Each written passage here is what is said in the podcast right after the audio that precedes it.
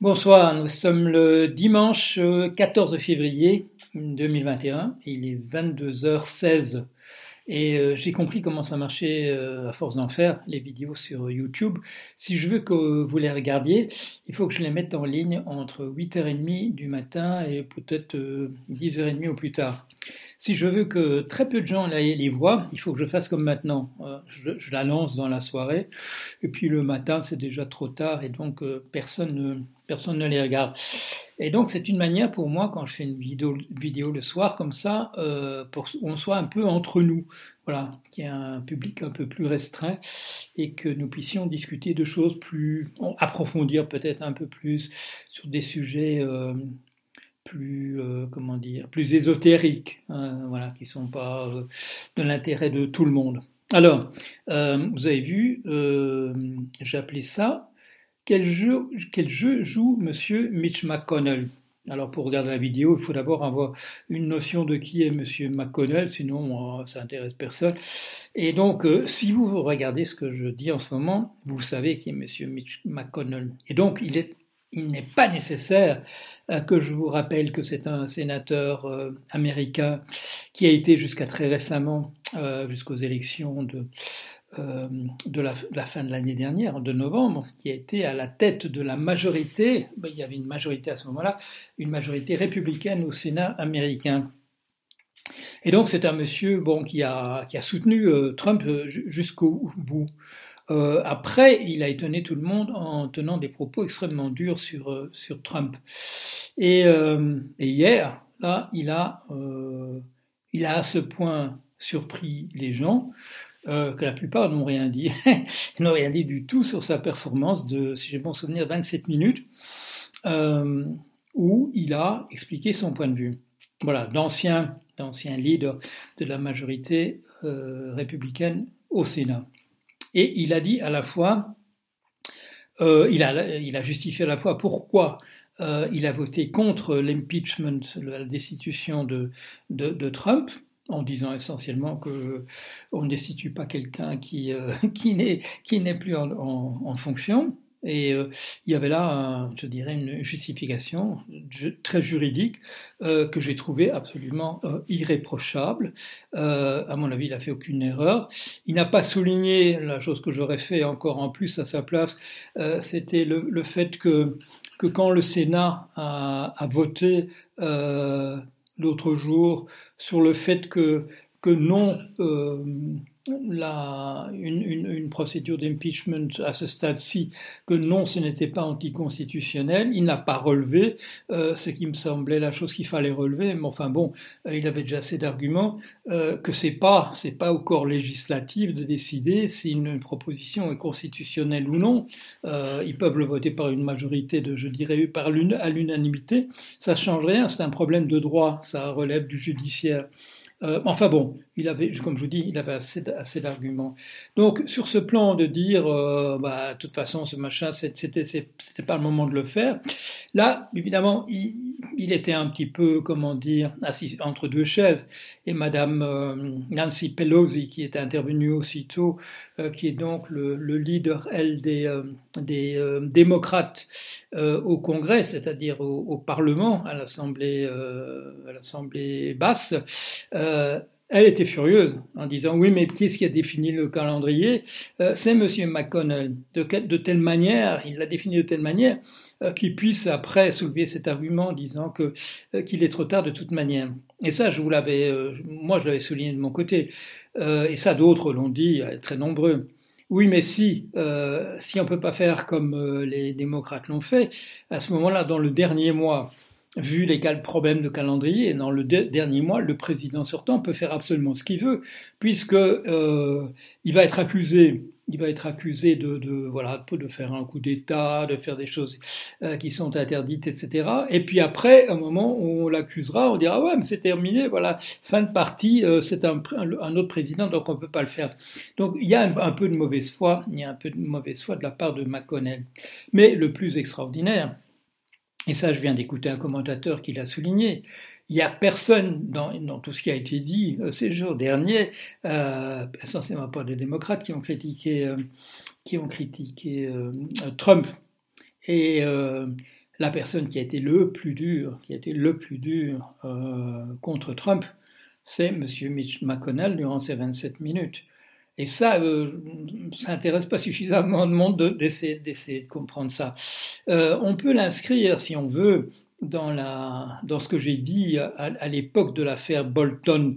Euh, Monsieur Bolton, euh, vous vous souvenez, c'était la personne qui apparaissait en, comment dire, en arrière-plan, en arrière-plan de la, de la du premier impeachment il, y a, il y a un an.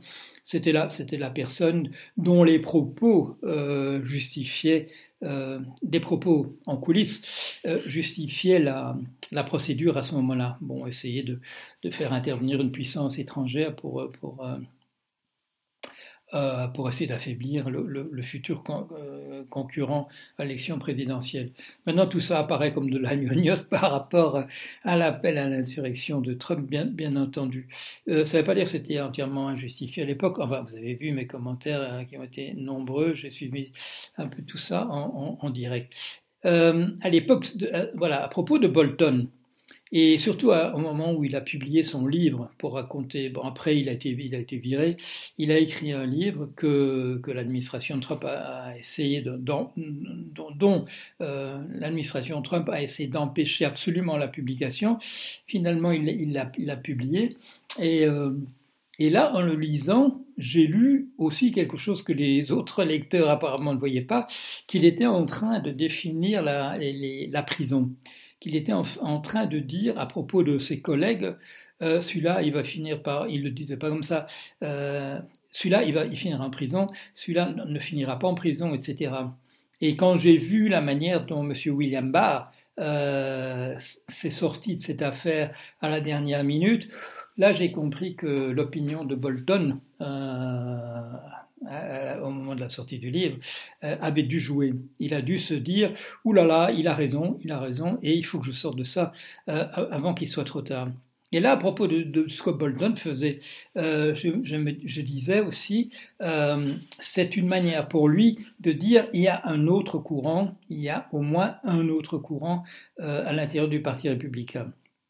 Et cet autre courant que lui représentait manifestement, euh, c'était le courant de ce qu'on appelle les néoconservateurs, des gens qui ont été très influents sous les deux euh, présidents Bush.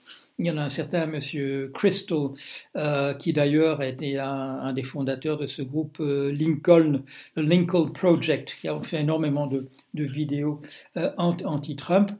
Euh, mais là, bon, oui, on, continue à se situer à l'intérieur du Parti républicain, de dire, bon, euh, il n'y a pas que les Trumpistes, il y a au moins les néoconservateurs. Il y avait un autre, un autre courant, euh, celui de John McCain, une sorte, je dirais, de, de, de, centrisme. Euh, le problème, M. John McCain, euh, il ne peut pas se défendre parce qu'il n'est il est plus là, euh, c'est que c'est un monsieur pas très malin. Il a souvent pris des décisions qui étaient vraiment stupides. Celle de prendre Mme Sarah Palin comme candidate à la vice-présidence quand il s'est présenté aux élections présidentielles, c'était une preuve d'être pas très très fort. et souvent dans ses déclarations, c'était plein de bons sentiments, mais c'était c'était pas d'un très très très haut niveau. Euh, son, épouse, euh, Cindy, est quelqu'un de plus, intéressant.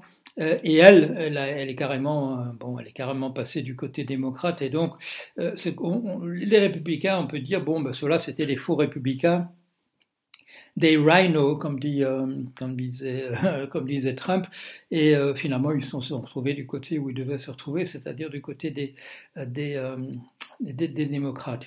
Euh, Mitch McConnell n'a jamais été euh, labellisé comme étant un néoconservateur.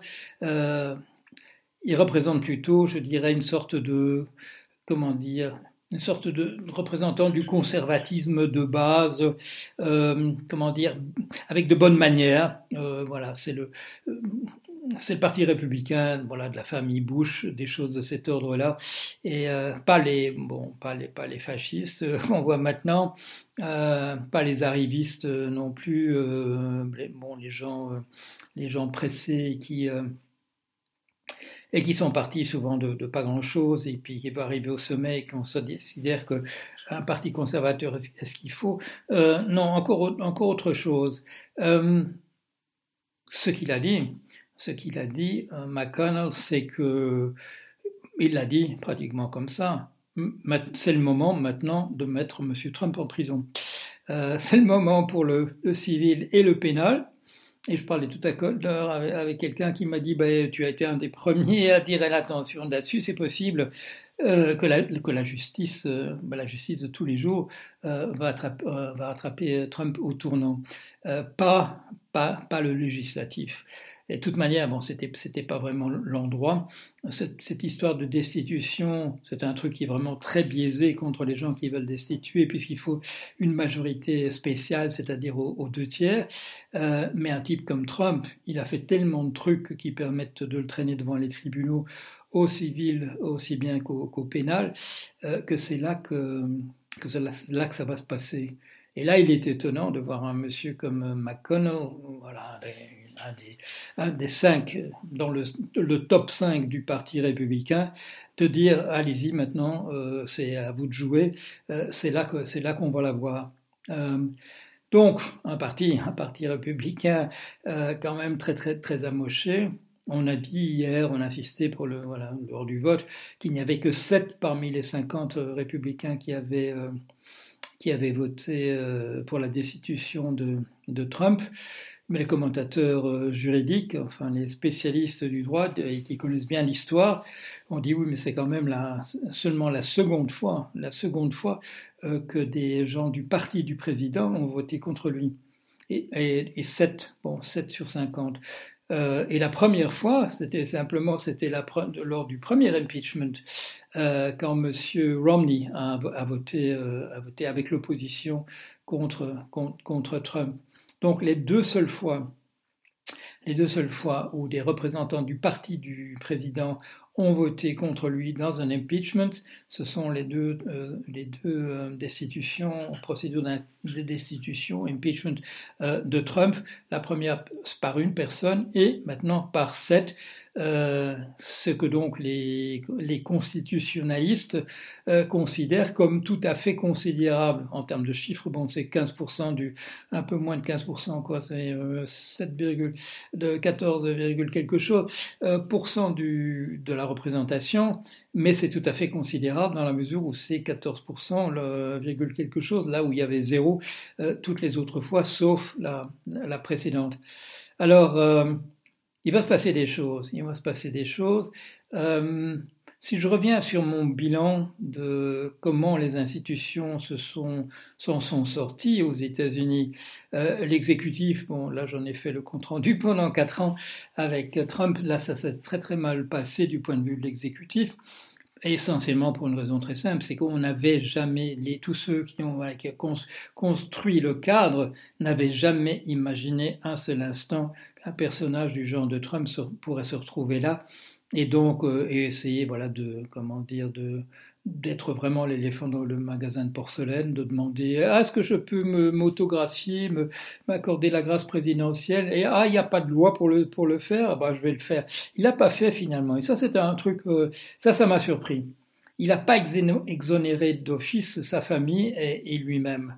Et là euh, est-ce qu'on lui a dit que de toute manière ça marchait pas, ça marchait que pour les trucs du fédéral et que donc ça valait même pas la peine d'essayer de, C'est possible, euh, encore que c'est déjà un raisonnement assez compliqué pour lui.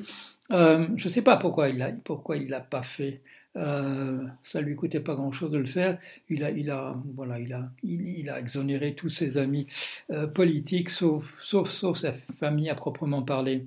Et et là, on va voir ce qui va se passer. Est-ce qu'ils est qu'ils envisagent peut-être, comme, euh, comme je le, recommandais depuis pas mal de mois, est-ce qu'ils envisagent l'exil? C'est possible, c'est possible. Euh, mais on peut imaginer comme une personne, qu'une personne comme Ivanka euh, ou, ou le fils Donald Jr. ait envie quand même d'essayer une, une carrière politique de, euh, aux États-Unis, mais là, ils vont le faire dans un climat où on passera d'un procès à l'autre de, de, Trump, euh, ici au civil, là au, euh, au, euh, au pénal, et ce sera dans une bon, avec en plus la, la, suite quand même des, des, des, poursuites contre les gens qui ont participé à l'assaut du à l'assaut du Capitole. On va laisser courir euh, ceux qui étaient là en touriste et qui étaient, je dirais, des, tous les gougous de base qui simplement étaient convaincus que le président avait raison, qu'on avait truqué les qu'on avait truqué les, euh, les, élections. Mais euh, bon, toutes les milices armées, les gens qui ont, les gens qui ont tabassé et parfois tué des, Enfin, on ne sait pas. Celui qui est mort, il est possible qu'il soit mort euh, de manière un peu indirecte, mais en tout cas qui ont tabassé pratiquement à mort un certain nombre de, policiers. Euh, ceux-là vont se retrouver euh, devant, la justice et la presse, la presse en parlera. Et la presse d'extrême droite qui a montré que maintenant que quand on la poursuit quand on la poursuit pour des montants en, réparation de l'ordre de plusieurs milliards de dollars, euh, on montrait déjà par quelques renvois de personnalités qui avaient été particulièrement vocales, particulièrement bruyantes, à dire que les élections étaient truquées.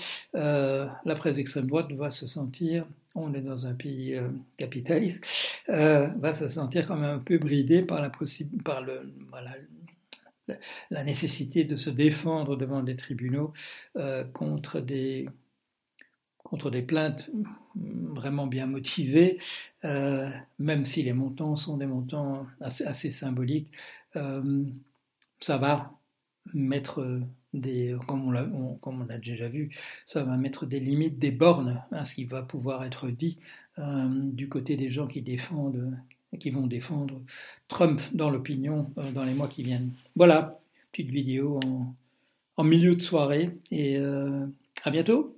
Au revoir.